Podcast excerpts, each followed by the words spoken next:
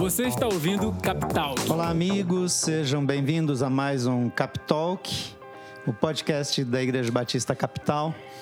E nós estamos no mês de maio falando sobre situações difíceis que marcam a vida de forma negativa, com feridas, com marcas profundas, mas também oportunidades para que a pessoa cresça, desenvolva-se.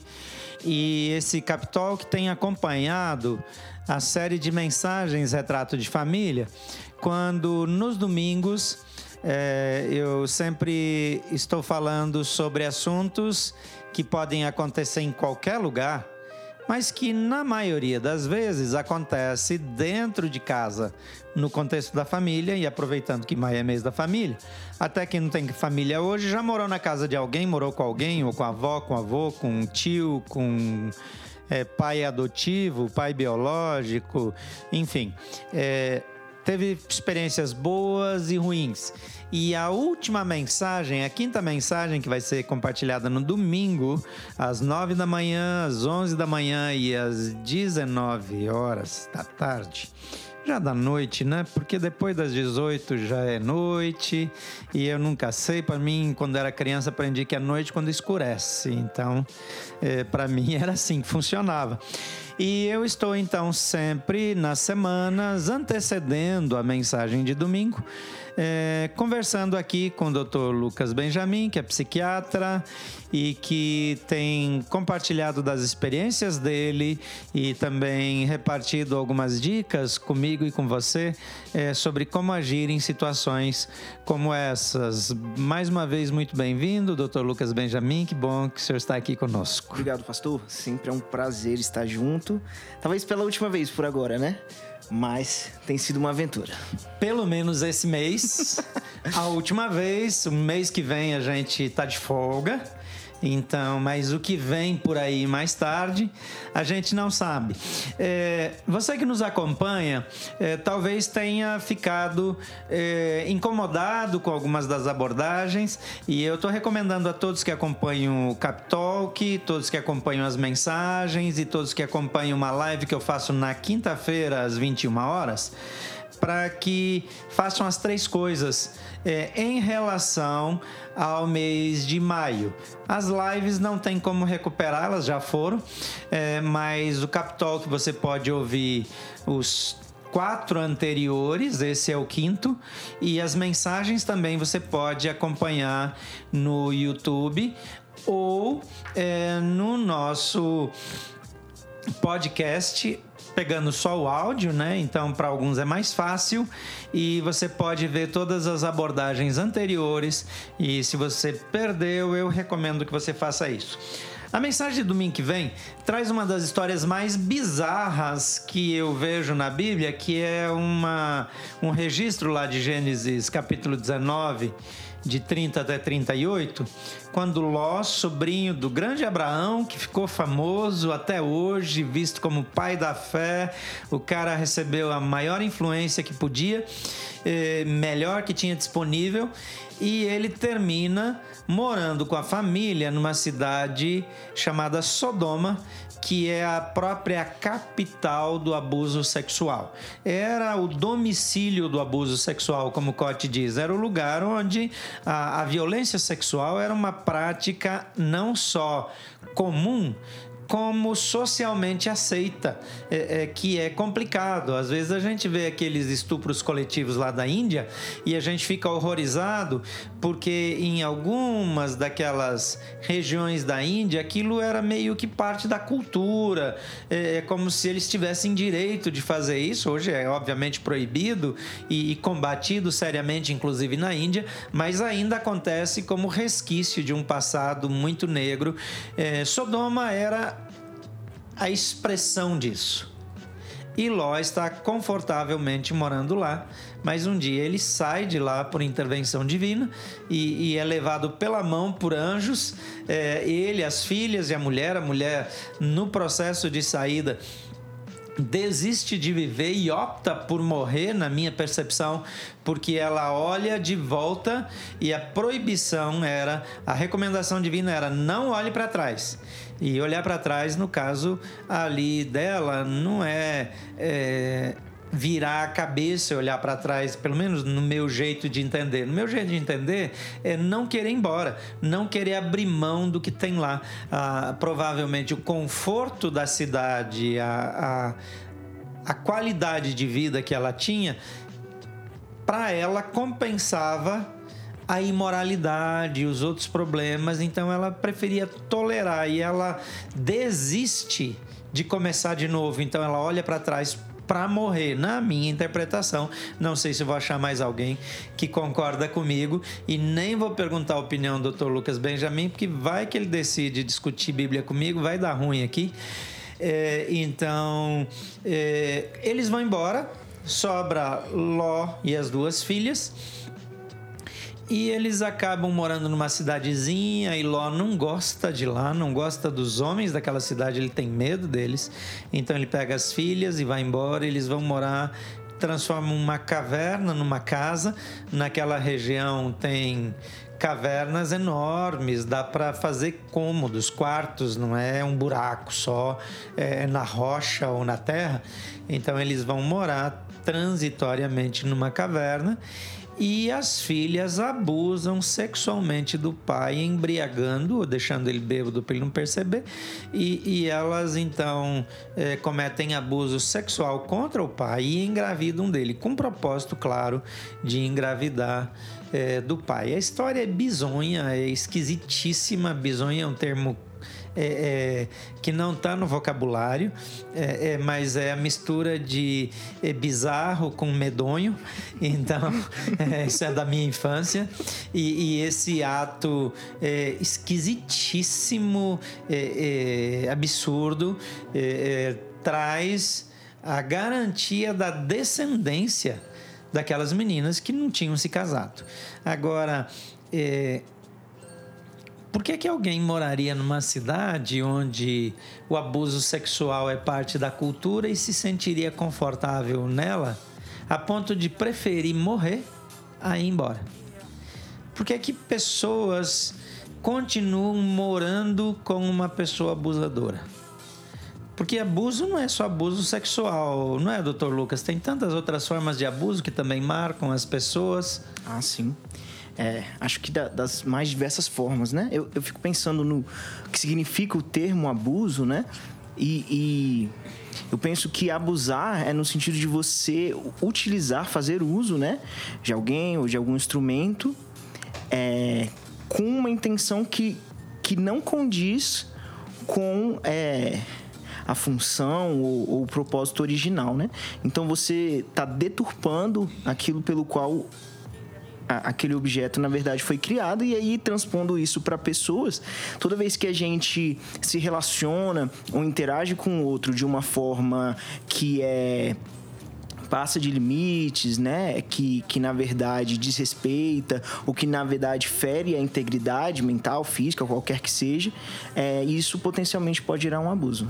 Hoje eu ouvi uma história, é, eu agora porque já pode, eu fui com a Tuca pro Pilates de manhã e eu ouvi de uma fisioterapeuta a história de um emprego onde ela é, dava curso de Pilates, o dono da empresa ganhava bastante dinheiro com o curso, pagava muito, muito pouco para os professores e não pagava, atrasava, parcelava o pagamento. Quer dizer, o camarada era rico, estava ficando cada vez mais rico e na hora de passar o pagamento, é, que já era abaixo do que era digno é, para quem estava dando o curso, que o alimentava, o que o enriquecia e o que o tornava famoso, é, ainda é, é, era um trabalhão para receber, era um esforço. Isso é abuso também, não é abuso? Não, não, não se caracteriza como abuso de poder econômico? Acredito que faz sentido, né? É, principalmente se você pensar que para o abuso acontecer, você tem que ter tanto alguém que está criando aquela situação que é, que é destrutiva, que é excessiva, que desrespeita o outro, quanto também você tem que ter um ambiente propício de forma que o outro não reaja ou que tenha uma tolerância além do que seria apropriado, né? Esse é o tema de domingo: tolerância versus abuso. Porque tolerância viabiliza o abuso, porque se a pessoa que é abusada denuncia na hora, liga para a polícia, grita, é, é, joga água quente no abusador. É, eu lembro da minha mãe, é uma história é engraçado, mas é, é real. E, e, a minha mãe ensinou porque uh, eu tinha três irmãs e a gente morava na roça. Então elas iam a pé para a escola, como eu. De vez em quando elas saíam. Então minha mãe ensinou para elas, ó, em cima do fogão sempre tem água fervendo. A gente tinha fogão a lenha. Ela disse: se alguém chegar aqui, se um homem chegar aqui quiser fazer qualquer coisa em vocês, joga água fervida nele. É, é meio agressivo, né? Parece, parece meio maldoso. Mas minhas irmãs não foram estupradas por causa dessa água fervida. Porque não foi uma vez só que apareceu gente lá querendo entrar e elas falaram que não. Ele ameaçou quando elas pegaram água quente e foram para o lado da pessoa, a pessoa deu no pé. Então eu lembro bem de duas situações. Mas a minha mãe botava ordem com situações simples. Mas o que, que eu aprendi com ela? Nunca se submeta a um abusador. Porque as meninas eram meninas bonitas, morando na roça, longe de tudo. Se a família está fora e elas estão sozinhas em casa, vão gritar para quem? A água fervida no abusador. então, nem todo mundo tem coragem, hum, e, e nem estou dizendo que esse é o padrão, né? Eu não sei se hoje isso não dá, porque hoje, se você jogar uma água fervida num abusador, eu acho que o pessoal dos direitos humanos processa a pessoa que escapou do abuso, né? Porque eu nunca vi esse negócio. Mas. Será que é a mesma conversa que o povo fala assim: só existe tráfico de drogas porque tem consumidor? Então, essa é uma boa pergunta. Eu acho que, na verdade, ele tem que ter uma, uma diferença, um gradiente de poder, né? Então, assim, é, alguma situação em que o abusador ele consegue adquirir é, é, um status de poder em que o outro é, se coloque numa posição que não saia, né? Por mais que e o abuso é aversivo, né? Por mais que seja aversivo, essa, esse gradiente situação de poder, né? Digamos, vai, vai poder gerar o ambiente propício para isso, né? É interessante até do, do texto bíblico, porque o, o que é utilizado pelas filhas para criar esse gradiente é o uso da bebida, né? Deixa, deixa o pai no estado, digamos, vulnerável, vulnerável ou, ou então fora das faculdades mentais plenas dele e que, na verdade, viabilizam. E isso é em qualquer instância. Então, por que, que fala tanto com crianças? Porque você tem esse gradiente em que muitas vezes a criança vai obedecer, não vai pedir socorro, né? E isso nas, nas várias instâncias.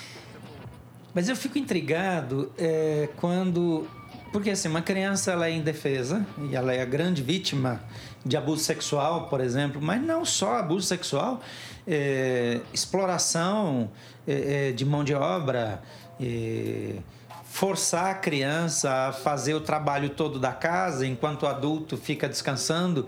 É, às vezes, em algumas cidades, eu, eu não tenho visto aqui em Brasília com muita frequência, mas eu lembro de cidades como em São Paulo, quando eu morava lá, é, de ver no sinal é, crianças pedindo. Pedindo esmola, pedindo doação e os pais escondidos então, quando eles recebiam uma coisa, levava lá para os pais. É, para mim, isso é uma clara situação de abuso, de exploração. E, mas eu consigo entender o processo, é, porque a criança é dependente, porque ela é vulnerável, ela vê nos pais uma autoridade, ou no adulto, seja pai ou não, é, é uma autoridade. A mesma coisa quando o abuso é sexual. Mas é interessante que tem pessoas é, na idade adulta e pessoas nas plenas faculdades mentais, pessoas que estudaram bem, pessoas é, com bom poder aquisitivo e que se deixam violentar, que se, que se deixam é, é, explorar é, porque não conseguem dizer não, porque não conseguem reagir é, num casamento abusivo. Eu estava lembrando, é, Lucas, daquela situação aqui de Lu, Lusiânia, não, Abadiânia. Abadiânia, que é aquele é, homem é, tido como João de Deus, né? Era o nome dele, o João de Deus. É, pelas histórias que se conta, ele abusava de mulheres que iam lá é, sexualmente, é, dizendo que era uma forma de é, purificação ou parte da cura ou, ou, e, e algumas delas não queriam e, e mas não tinham coragem de reagir contra ele por causa da influência ou dos supostos poderes. Outro dia estourou um escândalo aí de um pastor que assediava membros da igreja. É, Assédio é um tipo de abuso também, na minha opinião, mas é, existe uma, até uma polêmica sobre o que é assédio, o que é uma cantada que um homem deu numa mulher, uma mulher num homem, porque dependendo da, da situação, ah, tem algumas distorções também. Mas é, um homem casado, público, líder, um pastor que vai dar em cima de, de uma moça. É, é uma situação clara de abuso e de assédio. É, é, e, e por que será que há tanta preocupação ainda nos dias de hoje é, é com é, a denúncia, a dificuldade de, de contar, de expor? Porque antigamente era uma vergonha, as pessoas acusavam a, a pessoa que sofria abuso de ter é, sido leviana, de ter feito coisas erradas, mas, mas isso ainda é. Eu sei que a sua experiência é grande de atender pacientes, doutor Lucas, mas, mas ainda se mantém esse tipo de prisão hoje em dia? Então, é, acho que essa, essa pergunta é um pouquinho mais complexa do que parece. Tem um termo que a gente utiliza da terapia comportamental, a gente já conversou em algum capital, porque eu não me lembro qual, sobre a terapia comportamental, que fala de condicionamento ambiental. E esse condicionamento ambiental, ele é feito assim, é, principalmente nos primeiros anos da nossa vida, as experiências que a gente vive, o ambiente em que a gente é criado e o padrão das relações é, mais importantes que a gente desenvolve, a gente carrega conosco, né? É como se fosse um comportamento aprendizado, digamos assim. Uhum. E muitas vezes a gente vê que a gente repete e se coloca num ambiente que que mantém aquele tipo de comportamento, aquele tipo de relação, né? E isso é, tem muito a ver com o, o, o ambiente do, do abuso, né? Então, por exemplo, é, não, não vou totalizar, mas assim, às vezes as crianças são é, crescem num ambiente que é aversivo, que é controlador ou que é até abusivo, né? abusivo. né? É, não necessariamente fisicamente, mas o tipo de relação, a forma como se desenvolve o relacionamento. Então, aquele ambiente, por mais que seja aversivo, é o ambiente que é conhecido. E, e, nós, como seres humanos, nós buscamos ambientes que são conhecidos, por mais que sejam aversivos. É, mas é, é chocante para mim, porque eu atendo pessoas também e, e eu vi muitos casos de mulheres que tiveram um pai opressor ou uma mãe opressora. E às vezes o nível de opressão era tão grande que elas não toleravam mais, então elas casam é, é, mais cedo do que o normal é, para sair de casa. Isso era mais comum antigamente, ou quando a gente está mais no interior, a gente vê mais isso. Brasília não é muito palco de, de alguém casar para sair de casa, mas eu cresci e eu interior do Paraná, interior de São Paulo, é, as minhas viagens pelo sertão nordestino é tremendamente comum. Menina que casou para sair de casa. Já ouvi muitas histórias dessas, é, é chocante. E acabam casadas com um abusador. É, é, é, bem nessa, nessa linha que a gente está falando, né? Então, você imagina que, é, na verdade, é, até o reconhecimento de comportamentos que sejam em algum nível semelhantes aos pais, eles podem trazer uma certa familiaridade, né? Eu sei que falando assim é, é parece absurdo, parece, né? Como... Parece um negócio é, estúpido demais para ser verdade. Mas a verdade é que não, que nós escolhemos o conhecido, não aquilo que é o melhor para gente, né? Então, muitas vezes, quando nós não é, reorganizamos os padrões que seriam ditos como saudáveis ou que nós realmente queremos para nossa vida, há muitas vezes a chance da gente perpetuar dentro de um ambiente que seja é, que tenha o abuso, né? É, e é, é por isso também que a gente continua vendo com tanta frequência, né? Eu, eu falo com, com muito pesar, mas é, eu vejo no, no, consultório, nos hospitais que eu, que eu já passei, assim, como é frequente situações de abuso das mais diversas e com certeza de abuso sexual, né? Então, assim, é, é, é muito angustiante ver isso, né? É, mas, assim, existe algumas racionalizações e tentativas de explicação nesse sentido. Eu fico pensando também nos pais que têm crianças, como eles podem preparar as crianças para reagir contra. Porque de uma certa forma, o que a minha mãe fez foi isso. Ela falou: tem água fervida em cima do fogão a lenha. No tempo do fogão a lenha era maravilhoso, né? Tem água fervida, mas quando as meninas começaram a estudar na cidade, não tinha como levar água fervida para a escola. Não tinha como andar com uma arma é, ou com é, algum instrumento de, de defesa. Mas eu lembro da preocupação da minha mãe de não de colocar na cabeça das meninas que elas jamais permitissem é, que algo acontecesse, que alguém fizesse algo a elas que elas não estivessem de acordo. É, então, um abusador que tentasse para cima delas tinha tinha uma certa dificuldade. É, ela ensinou as meninas o lugar que tinha que acertar o joelho se um homem se aproximasse demais.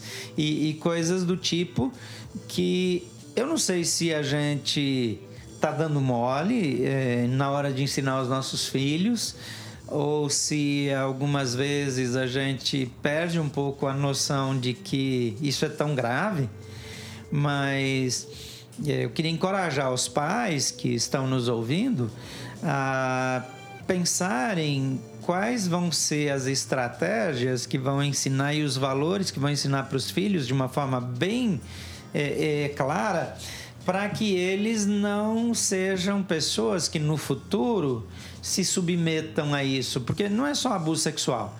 Mas imagina é, um, uma menina, um rapaz é, que vai para um emprego e, e o seu potencial é muito maior, a sua capacidade é, é muito maior e, ao mesmo tempo, é, eles entram num primeiro emprego que não os reconhece. É importante entrar num primeiro emprego para desenvolver habilidade, para pegar experiência, mas se ele ficar sem coragem de dar um passo para fora dali, ele vai passar a ser controlado. E ele pode, num certo sentido, ser explorado o que para mim parece com abuso também da parte do explorador. É, ou então ficar num ambiente é, adoecido, num, num, ambiente ruim de trabalho, onde ele tem abuso moral, onde ele sofre abuso moral no ambiente de trabalho, mas ele fica em silêncio, ele aguenta, porque ele está pensando: eu só tenho esse emprego, eu não vou conseguir outra coisa. Então isso me preocupa e, e me preocupa quando os pais é, às vezes relaxam, porque hoje, é, durante a quarentena, eu percebi como os pais entram em pânico quando precisam ficar com os filhos. Porque não está mais acostumado, porque o filho é criado pela professora, pelo professor, pela escola, pela, pelo desenho, pela internet. E, e o tempo com os pais, às vezes, não dá tempo de ensinar tudo porque o tempo é escasso, os pais trabalham muito, eles também têm vida, eles também querem fazer uma série de coisas. Ele vai para o trabalho, ele vai para academia, ele vai para o clube, ele é, tem amigos e, e vai para o happy hour e o filho é, não ganha uma qualidade de atenção é, que o prepare para a vida. Então, se você tem crianças ou pretende ter filhos, eu recomendo que você Fique atento a isso para que o seu filho não passe por coisas que talvez você esteja passando, tenha passado já na vida, né? Isso, isso que você está falando, pastor, é bem interessante. É, e até na, na, forma como você cria os seus filhos, isso tem impacto, né? É, tem, um, tem uma frase que eu gosto muito, que os filhos não aprendem o que os pais ensinam, eles aprendem o que os pais são, uhum. né? E como eles se relacionam com os filhos, né? Então, muitas vezes existem princípios claros, né? Que são ditos, estão reforçados e são bons, né? De, de por exemplo, é igual, é, não precisa ser tão firme como a sua mãe no sentido de qualquer coisa pega água quente, mas de você gritar, pedir socorro, não se submeter. Agora, o estilo do relacionamento que você tem com seus pais, esse também pode ser reproduzido. E aí, se a gente for parar e analisar, às vezes não é tido como tão ruim é, socialmente digamos, pais que são opressores em relação aos filhos. Né? Então, se você é criado num ambiente em que você não tem voz, em que você não desenvolve nenhum tipo de, de, de intelecto. É, de, de organização intelectual ou racionalização que você sempre apenas obedece e nunca é explicado por quê, não, não desenvolve é, pensamentos, existem chances e aí vai depender do seu temperamento, né? De você ou reproduzir aquele comportamento ou então você poss possivelmente também reproduzir com outros, né? E aí isso, quando é de um adulto que é o pai da criança, muitas vezes é tido como bom. A criança quietinha lá, faz criança tudo. obediente, criança né? obediente. Educaram bem. Tem coisa, tem coisa tá melhor. bonitinha. Mas agora se você vê isso num adulto com outro adulto já, aí já entraria dentro de uma disfunção, né? Sim. Então, assim, muitas vezes a gente não vê o impacto que isso também tem, né? Uma outra coisa que eu tenho encontrado, e isso é bem de Brasília, é gente muito frustrada com a profissão. Porque os pais meteram na cabeça dos filhos que eles tinham que passar no concurso. E às vezes até indicaram qual. E foi uma pressão enorme e às vezes do tipo assim, eu investi em você para você ter condições de passar. E aí o filho passa. E, e, aí ele casa, ele é adulto, não casa, mas é adulto, ele tem a vida dele, ele se organizou, mas ele continua na profissão que ele nunca quis. Porque ele, ele recebeu é, uma pressão tão grande e depois que entrou, ele se acomodou. Ele se acomodou de um jeito que ele nunca mais saiu. Eu conversei com pessoas que se aposentaram e disseram: finalmente eu vou poder fazer o que eu queria ter feito na vida. Caramba. E eu fico pensando, mas que desgraça de vida que a pessoa teve, que passou até a aposentadoria para ter coragem de tomar uma decisão sobre sua própria vida. E eu não consigo desassociar isso de um certo abuso na influência, na autoridade, porque não é um abuso explícito. Os pais, obviamente, queriam o melhor para aquele filho. Mas o melhor na cabeça deles pode ter sido horroroso na vida da pessoa, na experiência da pessoa. É, isso, que você está falando é, é, é, polêmico, pastor, mas é, é, interessante no sentido de como que a gente educa para é, desenvolver e, e, como, como a gente cria pessoas que vão se tornar adultos plenamente funcionais, independentes, é, mentalmente, é, familiarmente, socialmente, né? Muitas vezes a gente não está percebendo, mas estamos criando filhos que na verdade vão ser é, literalmente ditos o que viver, ditos o que fazer, como nós fazemos, né? E isso é interessante porque isso também pode entrar na dinâmica do abuso, né? É, quando é na primeira infância ou até adolescência, sim, é, o início da adolescência, os filhos têm que obedecer, né? Eles, eles ainda estão sendo é, ensinados o como viver e vão ter é, é, direções certas do que fazer. Mas agora 30, 40, 50 anos, né? Em que mantém essa infantilização excessiva, isso também, agora que não é mais criança, também pode se considerar é, um abuso, né? Já que a gente começou a entrar em polêmica, deixa eu piorar esse negócio aqui. É... eu tenho visto algumas atitudes agora nessa época da pandemia que os governantes eles assumem o controle e tiram do cidadão o poder de decisão. E a gente fica feliz. Porque o governador diz: você está proibido de sair de casa em caso de lockdown.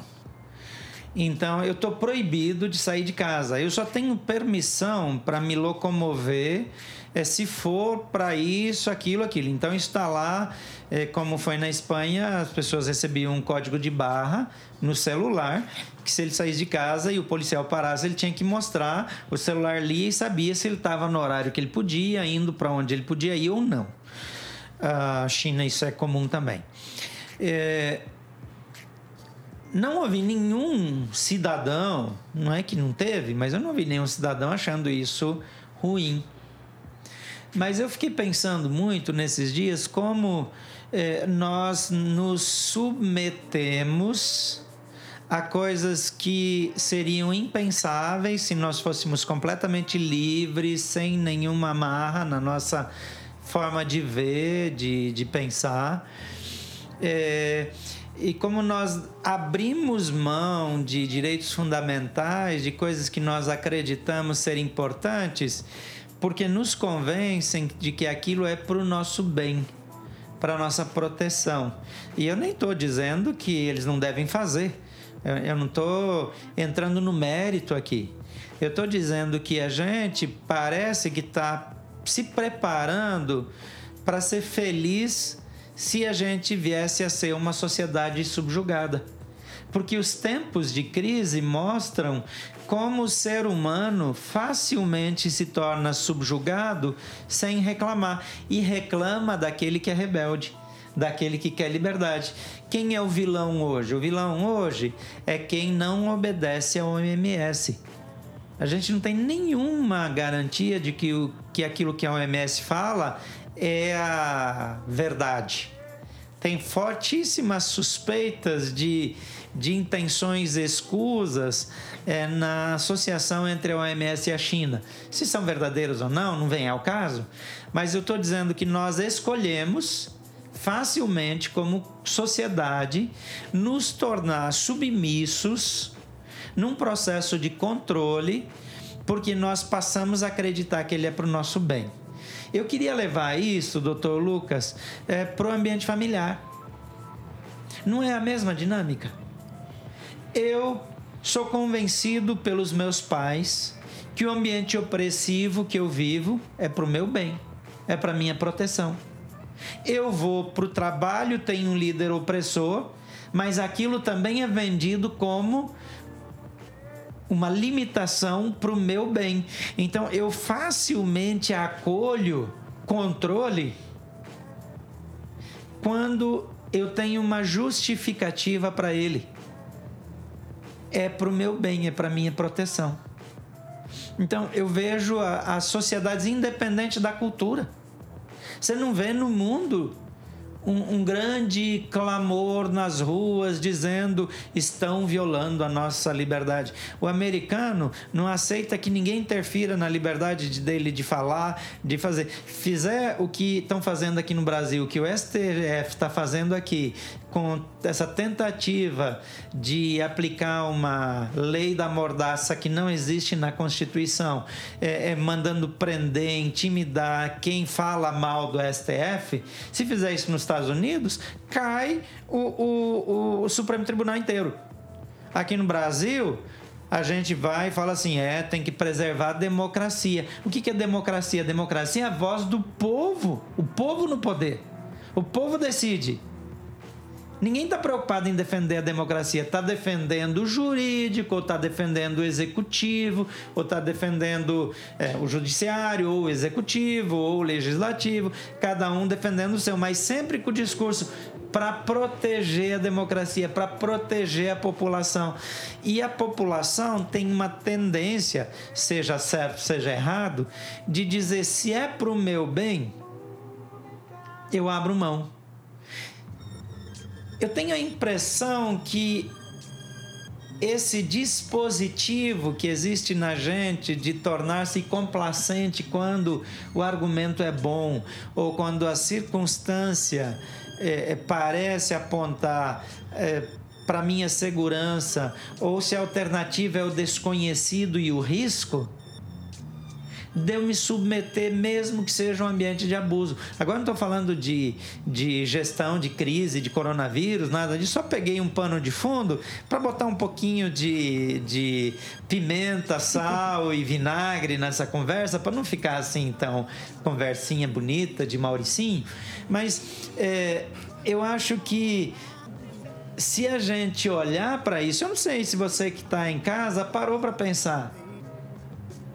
Mas eu não deveria tomar as minhas decisões com plena liberdade na vida? E uma situação de exceção não deveria ser, quando precisa ser tolerada, ser tolerada com muito desconforto e incômodo, aguardando ansiosamente para o fim? Por que, que quando começa a parecer que vai voltar à liberdade eu me sinto inseguro? Talvez seja o mesmo mecanismo que me impede de voluntariamente sair de um ambiente de abuso, onde eu não tenho coragem, porque parece que ali, no ambiente conhecido, eu estou mais seguro, por pior que seja. Você acha que faz sentido essa viagem minha aqui ou eu forcei então, demais? Pastor, sendo honesto, assim, foi bem viagem mesmo. Mas eu achei que fez sentido. É, eu acho que, que explicou é, essa dinâmica né, é, do abuso, e aí pode ser desde um ambiente familiar, trabalho, social, né? E eu aí... acho que foi viagem também, mas, mas deixa eu te interromper, porque, porque que na Índia as famílias aceitavam estupro? É isso. Entende? Para mim, eu acho que a comunidade ela tem a mesma reação tende a ter a mesma reação que o indivíduo tem na sua pessoalidade quando submetido a situações que o fazem ter que escolher entre segurança ou risco, medo, ansiedade, que provoca necessidade de tomar decisões quando não se sente. Então, doutor, é bom provocar um psiquiatra assim, com um pouquinho de viagem, porque me parece que qualquer um de nós é capaz de se submeter a uma situação de controle e de abuso se não tiver cuidado. É, esse é o meu ponto. É isso. A, a única é, mudança que eu. Para ampliar um pouco do que você falou e que eu achei bacana, é que isso tem a ver também com um mecanismo que é primitivo, que não é só o conhecido para algo que vai trazer risco. É, o mecanismo mental está muito mais é, relacionado à sobrevivência. Então, assim, é, se eu identifico que é, que é, é necessário é, eu me submeter àquele ambiente para sobreviver, vale a pena. Eu apanho em silêncio, sou estuprado em silêncio. É isso. Eu, eu sei que parece meio absurdo. Aceito um subemprego. Mas o, o ser humano é a única espécie que não nasce é, praticamente pronto para sobrevivência. Se você se nascer um boi ou, ou então uma galinha que seja, eles já têm habilidades que tudo bem que no início vai ser mais difícil, mas eles conseguem sobreviver. O ser humano não. Se você coloca ele no chão e vai embora, ele morre. Então, é, esse ambiente inicial em que a gente é criado, ele é necessário para sobrevivência. Agora, depois que a gente adquire plenas capacidades, é, é, um desenvolvimento completo, aí não. Mas, por se assemelhar àquele ambiente que era necessário existir para eu sobreviver, eu muitas vezes me mantenho, né? Então, assim, o que falta muitas vezes é essa mudança, esse paradigma mental, né? E, e, e eu sei que parece absurdo, mas a gente se submete a, a várias situações para conseguir se manter dentro, para sobreviver dentro daquele grupo, né? Ou dentro daquele relacionamento, ou dentro daquela família, né? Então, assim, por isso que essa dinâmica, por mais que a gente tenha aumentado todo, todo tipo de aprendizado, mudado culturalmente, ainda assim você você tem uma alta prevalência, prevalência disso. É, e o poder do grupo continua sendo muito forte, o, o, o desejo de sobreviver. Faz todo sentido. Gente, é, não dá para viajar mais porque está acabando nosso tempo, já se foram 40 minutos. Então eu preciso terminar. Obrigado demais, doutor Lucas Benjamin, por um mês é, com cinco encontros. Foi bom demais. Obrigado por sua participação, é, por seu apoio, pelos conselhos. Foi especial demais estar aqui com você nesses dias. Caramba, amigo, eu só queria agradecer também. Foi um imenso prazer poder compartilhar, processar, a gente viajar junto, né? que a gente sempre faz um pouco.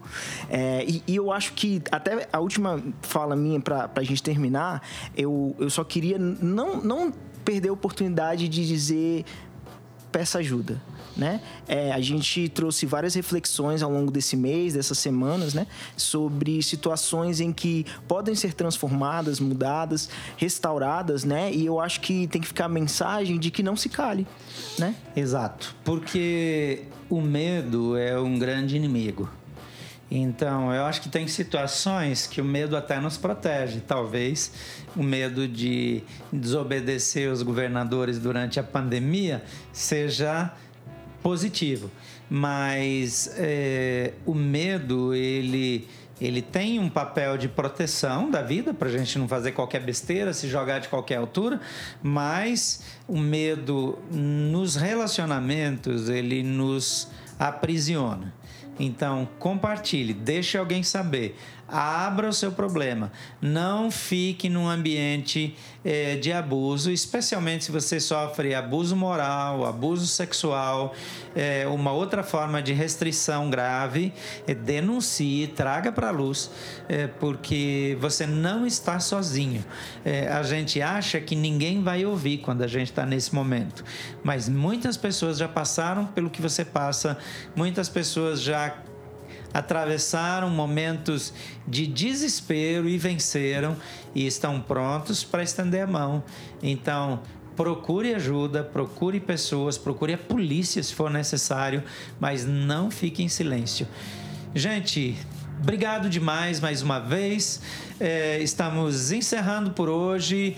Acompanhe o Capitalk da Igreja Batista Capital. Todas as semanas é, tem um, um bate-papo novo e também você pode acompanhar os podcasts, as mensagens. Siga a gente no YouTube, é, no Instagram, no Facebook e também nós temos o Instagram da Igreja B Capital. Igreja Capital Sul, Igreja Capital Norte e Igreja Capital EPNB. Você é nosso convidado todos os domingos, 9 da manhã, 11 da manhã e 19 horas e você pode estar com a gente sempre que possível. Nós estamos também à disposição no WhatsApp, na, naquela área de chat, das transmissões, é, as mensagens é, no próprio Instagram. Nós temos pessoas para ler o que você escreve, para responder. Então, conte conosco. É uma alegria estarmos juntos aqui. Obrigado. Essa foi a minha última participação esse mês também. E vou sentir falta mais uma vez obrigado, doutor Lucas Benjamin, e obrigado a você que está sempre conosco. Um beijo para todos.